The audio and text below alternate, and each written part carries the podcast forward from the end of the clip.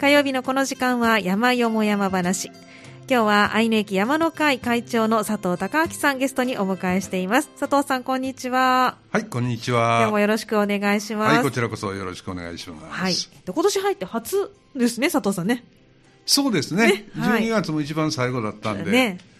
えー、気づけば、はい、1月も終わり。今日で今日も1月で終わり、はい、あ1月も今日で終わり。はい、はい、ということでどうでしょうか？1月愛媛駅山の会活動はいかがでしたか？えー、っとね、はい、まず、これ藤本さんにも来てもらいましたけど、はい、元旦の三草山は、はい、綺麗な初日の出が。初日の出が見れて、はい、幸先の良いスタート、うん、幸先の良いスタートで、ただね先月お話しさせてもらった、えー、1月14日だったかな、うん、第2土曜日、はいえー、江戸の山うさぎ山に登って、うん。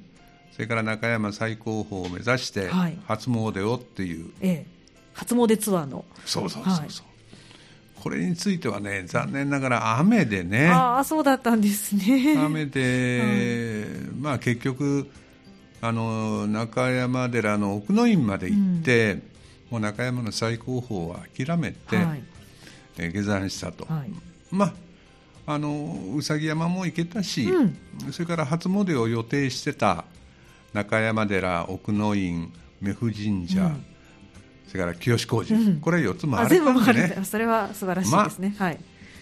よしかな、はい。でえー、うさぎ山についてはね、はい、先月紹介した時に、まあ、どこがうさぎ山だかなんだかちっちゃい置物が置いてあるだけですよっていう話をしてたんですけれども、はい、その1月14日に行くとね、地元の方が整備されたのか誰が整備されたのかわからないですけど山名の表示板もいくつもついてますしすごい、はい、大きな立派なうさぎの置物も置いてあって、うんまあ、うさぎ年らしく。マウントうさぎと書いてですね、えー、かわいいですね。もうらしくなってます。素晴らしい。ぜひ一回ね、ね、あの、はい、聞かれてる方で、まだ行かれてない方いらっしゃれば、ね、行ってみてはいかがでしょうかね。はい、うさぎ年らしい山ということと思いますね。はい、その後今度有志でこれは藤本さんがリーダーになっていただいて、はい、あのそこだけ、はい、スノーシュースノーシューを。でこれもね、うん、まあちょっと天気心配しましたけれども、はい、あの新雪も積もって、うん、本当あの非常にいいスノーシューのトレッキングができたんじゃないかなというふうに思いますね、佐藤さん初体験初体験私もですけども。楽しいですね。ふかふかの雪歩くの。ふかふかのね。ねだけどやっぱり歩きにくいな歩きにくいな。確かに。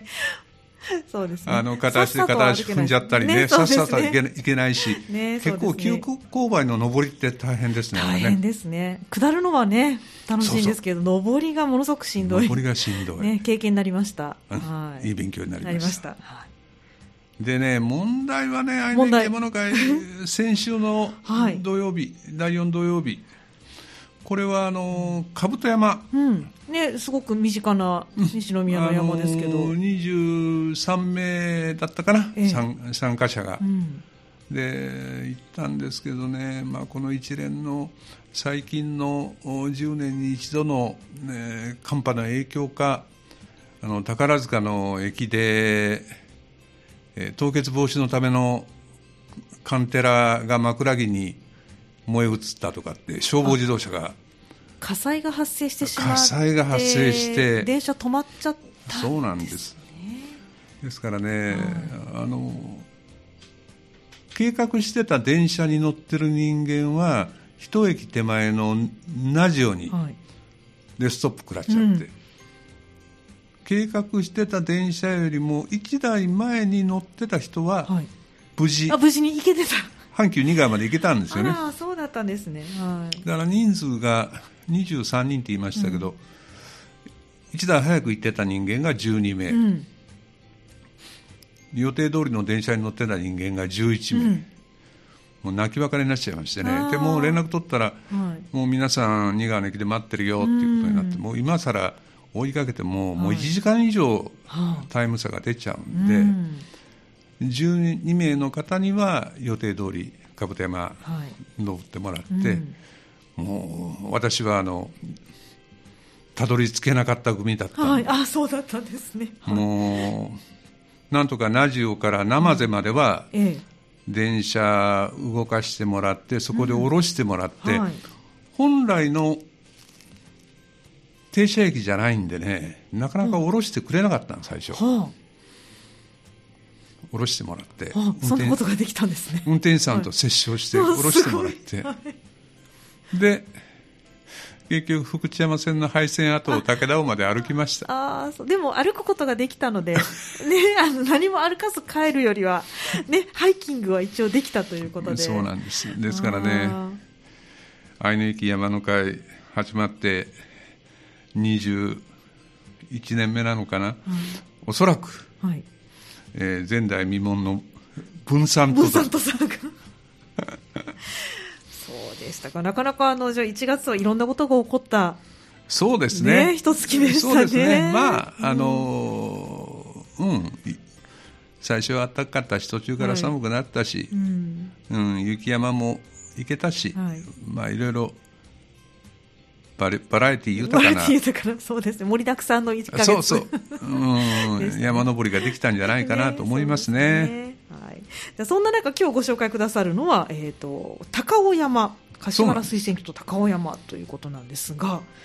聞いたことないでしょ？聞いたことないんです。あの言われてどこどこかしらってまず 出てきたんですけれども。いやそうなんですよね、はい、でちょうどね行ったのがね、ええ、先週の火曜日ちょうど1週間前24日なんですよ、寒波の前。そうそうそうそう。はい、でその日の午後ぐらいからだんだん、ね、10年に一度の寒波が襲来してくるよと、はいええ、そういう時期ですよね、うん、言われてたんで、はい、どっか行こうかってなったんだけど、暖かいところが、まあ、雪の心配がないところがいいだろうな。なるほど。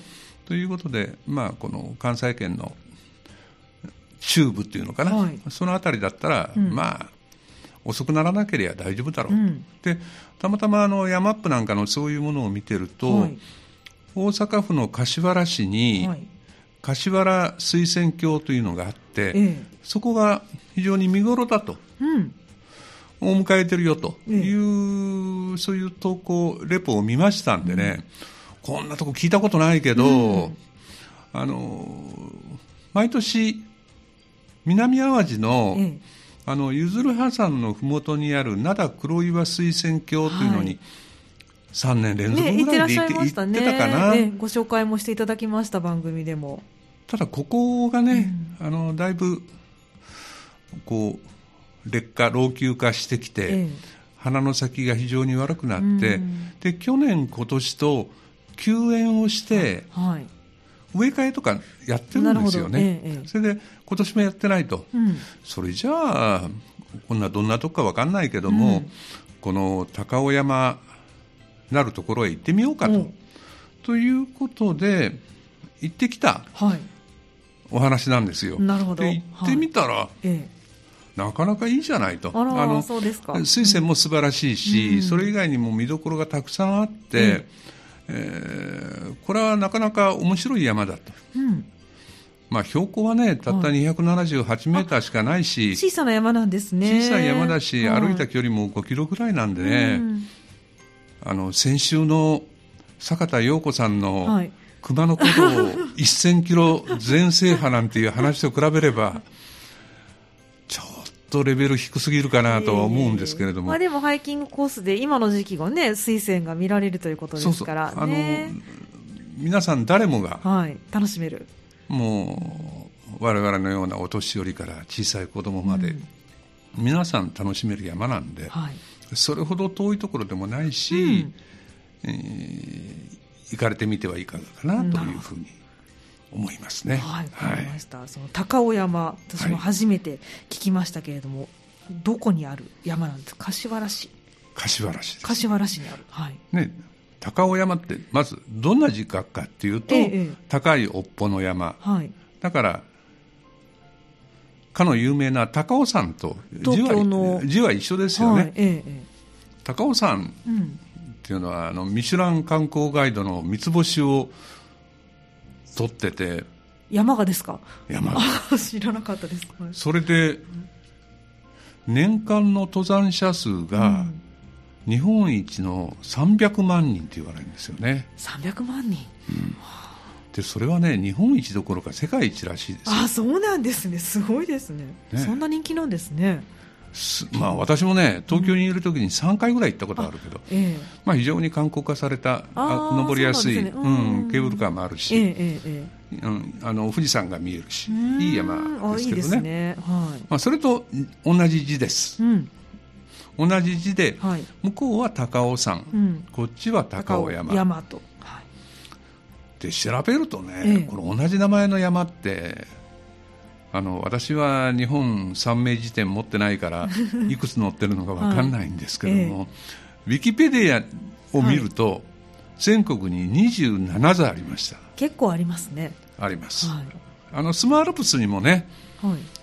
あの六甲の全山重走路のスマールプスのちょっと南側に高尾,、高尾山というものか高尾山というものか分かんないけど、ええ。っていうのがありますよ。あそうなんですね。だから関西でも大阪にもあるし兵庫にも2つぐらいあったしうんうん。ちょこちょこある山なんですけども、はい。今日紹介する高尾山は大阪府の柏原市。柏原市にある、はい、で柏原市ってね、え。あんまりこの三田の方には馴染みのないそうですね。町ですよね。そうですね。えっと柏柏原と書いて柏原そうです。ですから、あのこの近くで言うと、ええ。丹波市にうん。JR で貝原ってあいう、貝原ありますね、はい、あれと同じ。字同じ字です柏に原っぱい。ですね、はい、で大阪の中で言うと、中河内と言われるところ中です、川内はい、えー八尾の南側、うん松原の東側はい。羽曳野の北側うん、もう東側は奈良県と。そういう位置です、はい。うんうん。はい。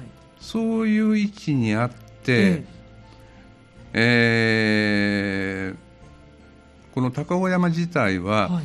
大阪五十山の一つに入ってる。あそうなんですね。あの、ふるさと兵庫百山ってよく、うんこのコーナーでも紹介しましたけど、ええ。同じように大阪府の山岳連盟が制定した大阪五十山っていうのがあの金剛山だとか、はい。桂木山だとか、ええ。ポンポン山だとか妙見山だとか、うん。そういう山がその中の一つに入ってるんですね。天保山も入ってますけど。あそうですか。あれ山なんですか？ね45メーターですけどね。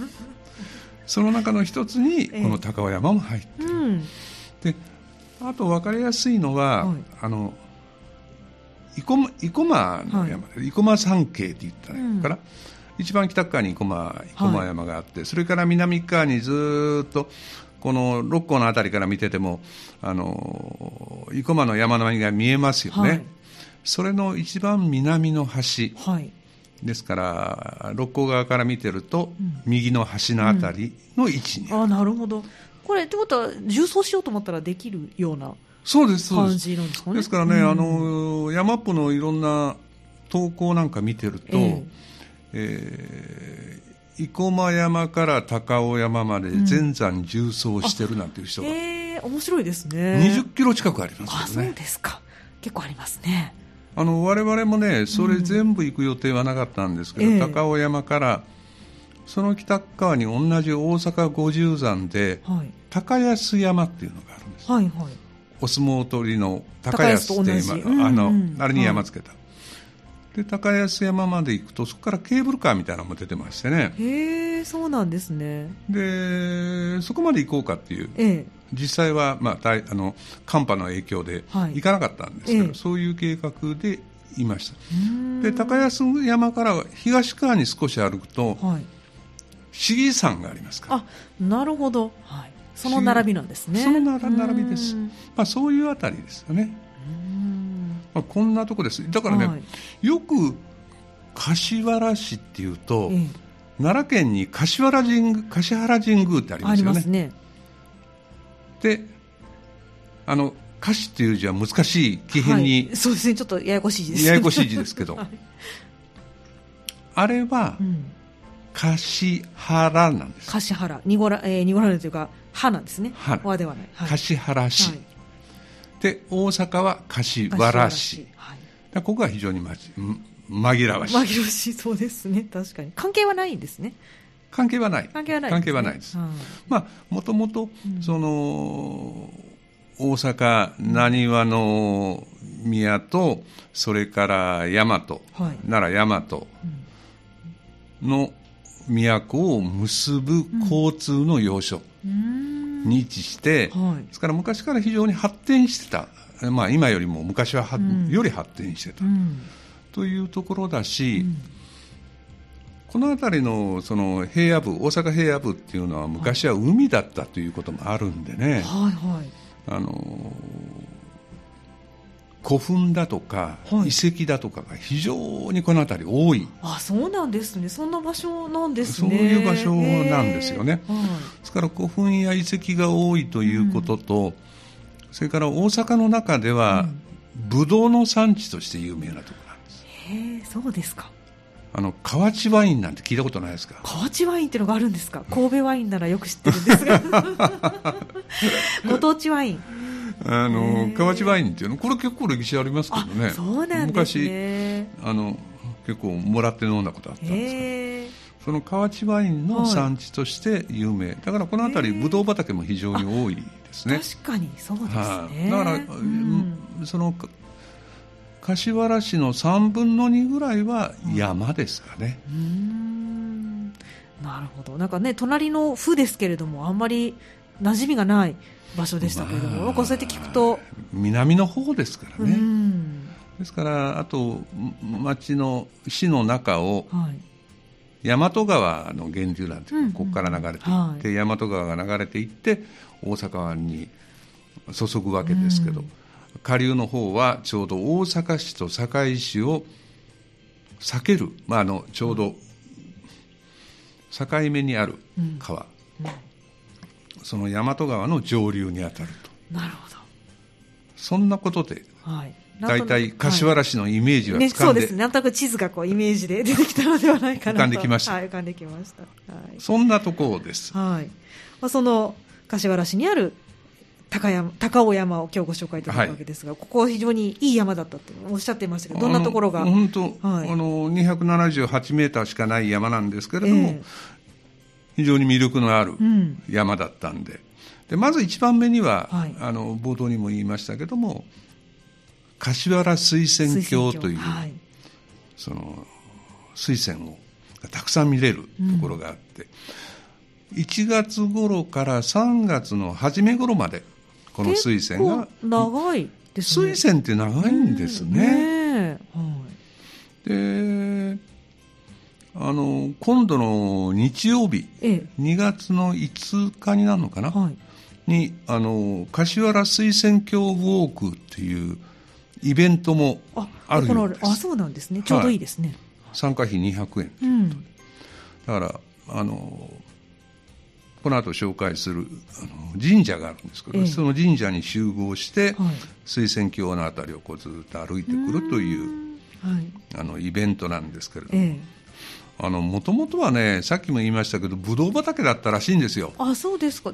じゃあ結構広い、広いです、うん。その高尾山の中腹うん。をその開墾して地元の方あの柏原水仙峡を育てる会という有志のメンバーの人が皆さん集まってね、え。ブドウ畑を開墾してそれをみんな撤去しちゃって、はい。で水仙の球根を集めてはい。平成10年頃からって言ったかな。だからまだ比較的新しいね、まあ歴史はないですね。うんうんうん。だから25年ぐらいはい。だと思います、えあのそれが大きく育ってきて今見事です、あそうなんですね。ああこんなにっていう感じでね、ええ。ただ本当にあの私も全く知りませんでしたけれども、あのまだ知名度がそんな高くないんであそうですか、うん、あの我々行った時にもまあ 10, 10名ぐらいの方には会いましたけども、うん。まあ、平日でね寒波も来てます。そうです。少なめだったかもしれませんが、は いあの間違いなく穴場スポットだと思いますよ、うん、そうなんですね。じゃあぜひぜひ。ぜひ、はい。ということがまず一つ一つですね。はいそれから二つ目には、うんあのさっき神社って言いましたけど、ここにね、はいぬで彦ぬで姫神社という神社があるんですよ。また難しい名前の神社ですね。難しいですね。こんなの絶対読めないですよね。ぬで彦ぬで姫神社。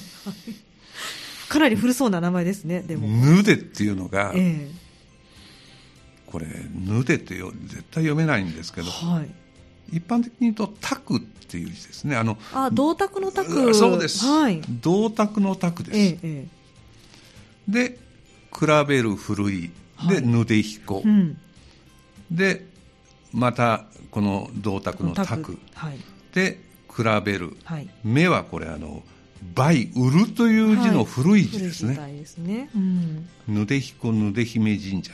神話に出てくる神様の名前って感じですね。そうなんですよ。うん、で、ここがね、登山口になるんです。はい、で、非常に古い神社で、えー本当かなと思うけど、創建がね、はい、西暦151年って書いてあるんですよ。それは本当ですかね。こんなのね、ええ、本当かなと思うんですけど、まあ、でもそれだけわからないぐらい古い神社ってことです。よね。でご神体がこの高尾山になってる、はい、えー、そうなんですね。もともと野出彦神社と野出姫神社っていうのは別々の場所にあったらしくって、えー、その野出彦神社の方は、はい、この高尾山の山頂にもともとはあった、うん、ということのようです。はい、でこの野出彦っていうのは何なのかっていうと、えーこれまたよくわかんないけど水仁天皇の子供だっていう、はあ、水仁天皇なんて言ったってわかんないですこれはもう。そうですね。23世紀ぐらいの、はい、えー、調べると、はい、11代の天皇。神武天皇から始まって、はい、11代目。だからもうよくわかんないですよ、こんなとこ、ね、そうですね、あの日本書紀に出てくる。あのそれより古いんじゃないのかな、もうわかんないです。はい、という神社なんですよ、ええ、で今のお社っていうのは江戸時代の,、あの、はい、元禄年間に建ったんであろうと言われてる、はい、でここが面白かったのは、うん、あの血の輪があったんですよね。血の輪、はい、血の輪くぐり。そう血の輪くぐり、うん。ええかやで組んだばっかですよね、うんうん、それをい。ろいろこうくくり方のお作法があって、はい、ありますよね、左足から入って、まあ、左側回って、今度右足から回って、右に回って、もう一回左回って、次真ん中抜けて本殿で参拝すると、はい、で無病息災を祈る、まあ、一般的にはこれはあの夏越しの払えって言って、夏元気に過ごせますようにということで、6月30日なんです。で一般的にはこの夏越しの払えとして血の輪が、うん、血の輪くぐりが行われているところが多いんですけれども、はい、場所によっては夏越しだけじゃなくて、うん、年越しの払えとして血の輪が。血の輪くぐりがあるところもあるらしい、うん、昔藤本さんとあの三輪三輪神社、はい、大三輪神社三輪山に登った時に、はい、奈良県ですね。奈良県、ええ、でその時に血の輪ありましたね。大きな血の輪がありました大きな血の輪、はい、あそこは3つあったと思うんですけれども、え、あれはね6月の調べたら24日に行ってるんですよ、はい、ですからこれは夏越しの払えとして血の輪がある、うんうん、で今回はおそらく年越しの払えとして設置されてて、うん、1月中、うんだからおそらく今日ぐらいまでしか置いてないんじゃないかな。そうですね。もう2月はないかもしれませんね。2月はないかもわかんないです。はい、まあこういうものもあります。はい、ということは2つ目。はい、それから3つ目には、あのー、古墳が多いっていう話をしましたけれども、はいねえー、この辺り一体もっと広いエリアで見ていくと、うん、この辺りの古墳群っていうのはもう全国でも最大規模の古墳があって、あのー、調べると2000基ぐらいある。あそんなに？あるらしいです。あそうですか。すごいなんか奈良よりも多いですかね。あの一般的にはね、奈良の古市古墳群っていうのと、ええ、それから堺の門津古墳群、はい、ありますね。ええ、それに匹敵するぐらいの古墳の数がただその大きいものはそんな大きいものはないんですけども。うんでこの辺りは平野大型古墳群といってここ自体はそんなに数があるわけじゃないんですけれども、ちょうどハイキングコースの中に古墳ハイキングコースっていうのも別に組まれてて、うん10箇所ぐらいはい。見れるようです。そうなんですね。それもまた面白そうですね。我々が見たのは3つしか見てませんけれども、まあ、そういう古墳ウォークもできるはい。ということが3つ目。はい。それから4つ目にはね、非常に眺めがいいです。眺めがいいところがあります。うん。あの、夫婦岩っていう、こう、眺めのいい、こう、しめ縄をかけられた岩があったり、えそれから南パノラマ展望台というところから見れたり、えはい。ですから大阪平野からずーっと、それこそ大阪市内のビル群が見えて、安倍のハルカスが見えて、うん。手前の方には八尾空港が見えて、はいで大和川がずーっと大阪湾に注いでいって、うんで境側にはそのモズの古墳群ではい。仁徳天皇陵がどれかなみたいなこう、はい森みたいな林みたいなものが見えたりねええ面白いですね。うん非常に眺めがいい、うん。ということが4つ目四つ目。はい。それからあとねあの非常に整備されてますはい。でこの辺り一帯は高尾山創造の森って言ってですね、はいあの素晴らしいなと思うんだけどえ60人ぐらいの地権者と、はい。大阪府えとはい。柏原市が、うん。あの三者契約をしてはい。で整備をしていったなかなかないんじゃないですか、それは。日本の山って結構地権者でね。もう三段も大変だと思いますけどね。はいるところは多いと思いますけれども、ね、こ素れ晴らしい。60名もね、うんよく皆さん集まりましたねそれもすごいですね。これをまとめきったっていうのは、ねえすごいことだと思う。うん、いや、本当にそうだと思います。で、これもまだ歴史的には、これも平成10年だったかな、25年ぐらいしか経ってないです。はい。で、整備をしていってますから、うん。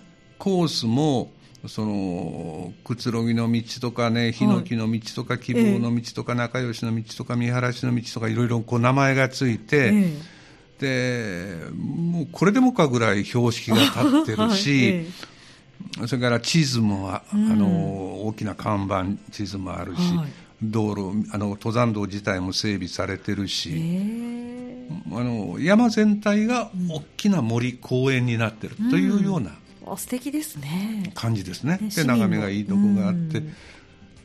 大きな水仙うん、が群生してて、えというような。だから春は桜、えはい。秋は紅葉、うん。あと大きな欅があったりということでね、あの四季それぞれ楽しめて、うん。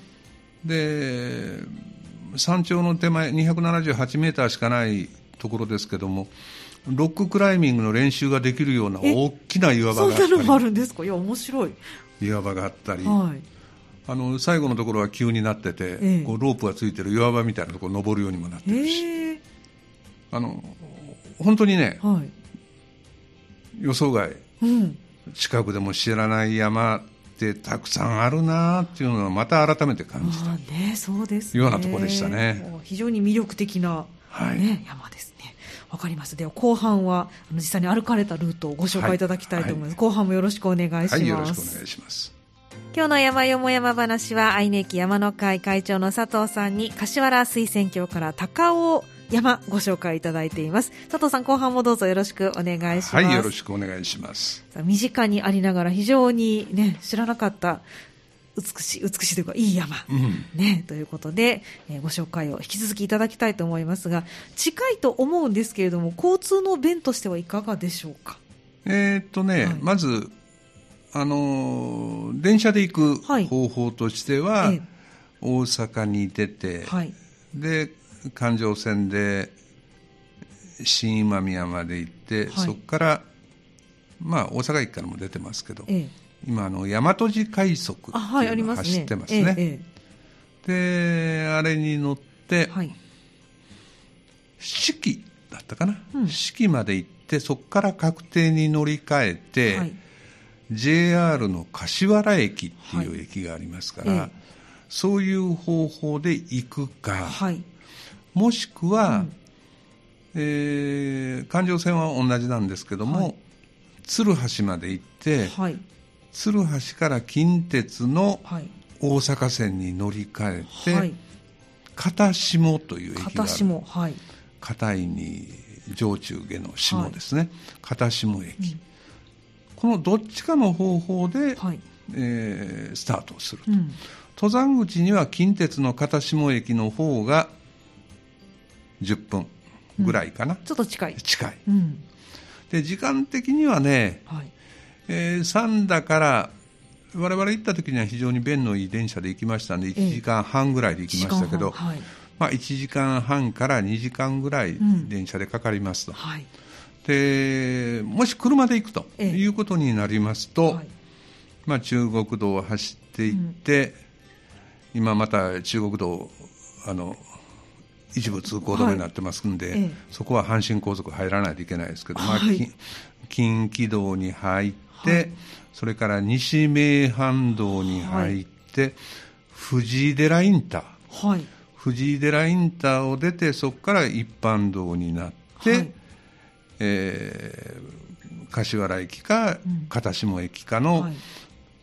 駅前のコインパーキングになると思いますね、はい。そこへ止めると、うん。で距離的には80キロぐらいです、はい。片道。片道。片道80キロぐらいで、うんえーとこれもあの Google なんかでこう調べてみると、時間的にはやっぱり1時間半から2時間ぐらい。だから電車で行っても。車で行ってもうん似たり寄ったりの時間帯ですと、うん。時間がかかりますと。はい。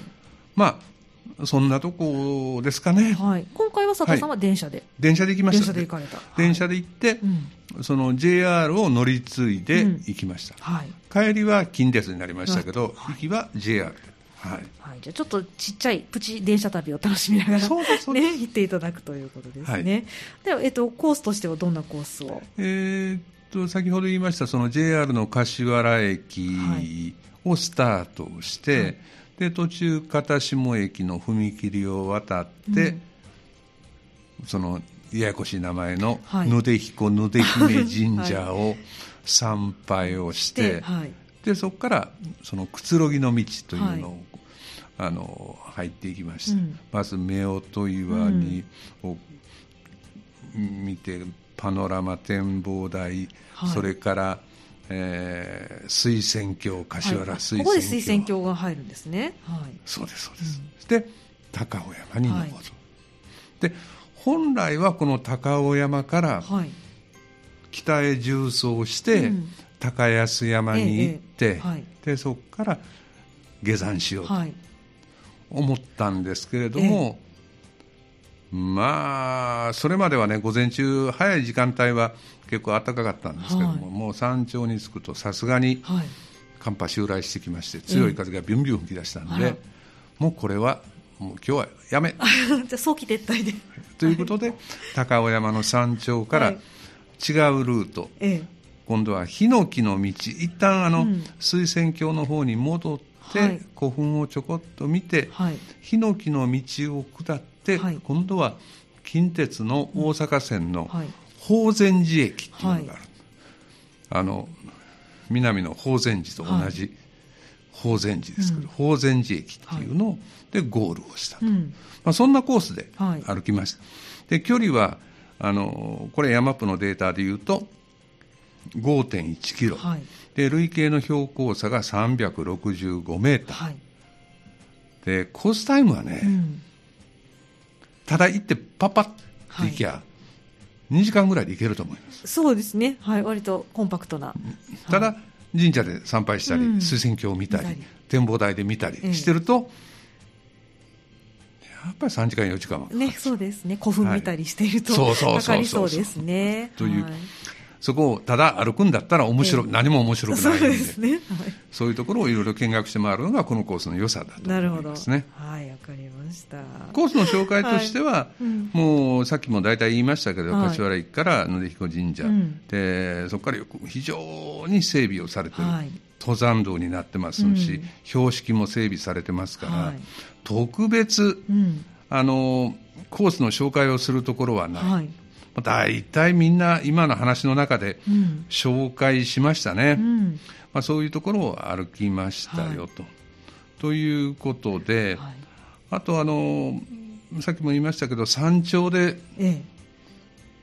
着くと山頂自体はあの見通しあんまり良くないんですけれども、はい木が立ってて、ええ強風が強い風が吹き出して、そうですか。木があるのに風が強かう。んまあ、木の隙間がそれなりにあるんでね、もう寒くて寒くて見られないという状況になってしまいまして、で北上重曹を諦めて、はい。そこから下山しようと、うん。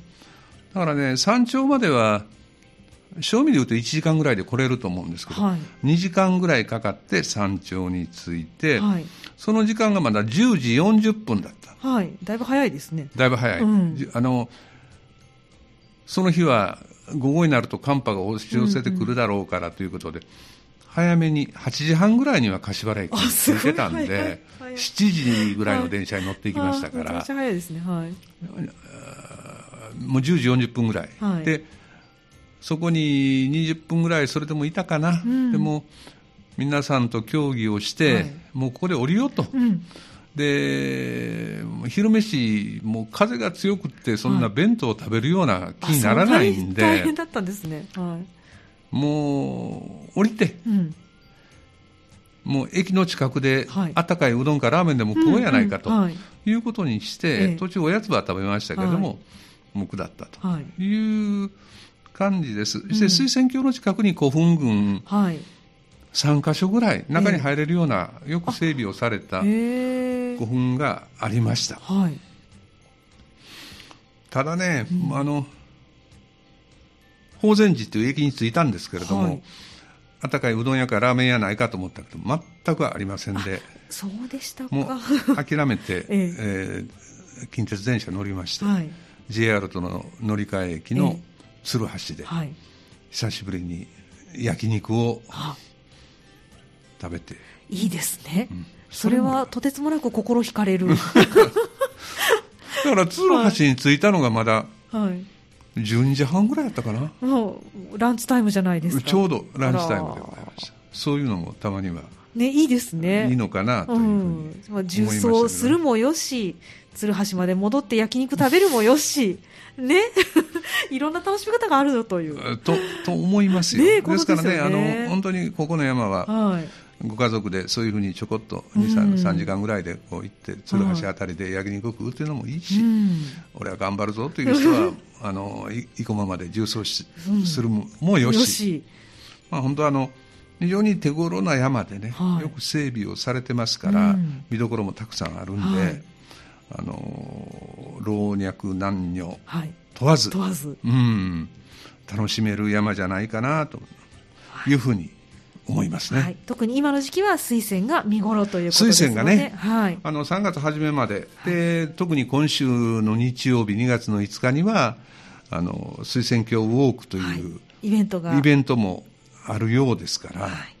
あのちょうど時期的にもいいんじゃないかなと、今週の日曜日あたりははい。少しは暖かくなってくるのかな、はい、と思います。と思います。はい、ぜひいろんなパターンでねお楽しみいただけたらと思います、今日の山よも山話のコーナーは愛媛駅山の会会長の佐藤孝明さんをお迎えしまして柏原水仙峡から高尾山ご紹介いただきました。佐藤さんどうもありがとうございました、はい、どうもありがとうございました。以上山よも山話のコーナーでした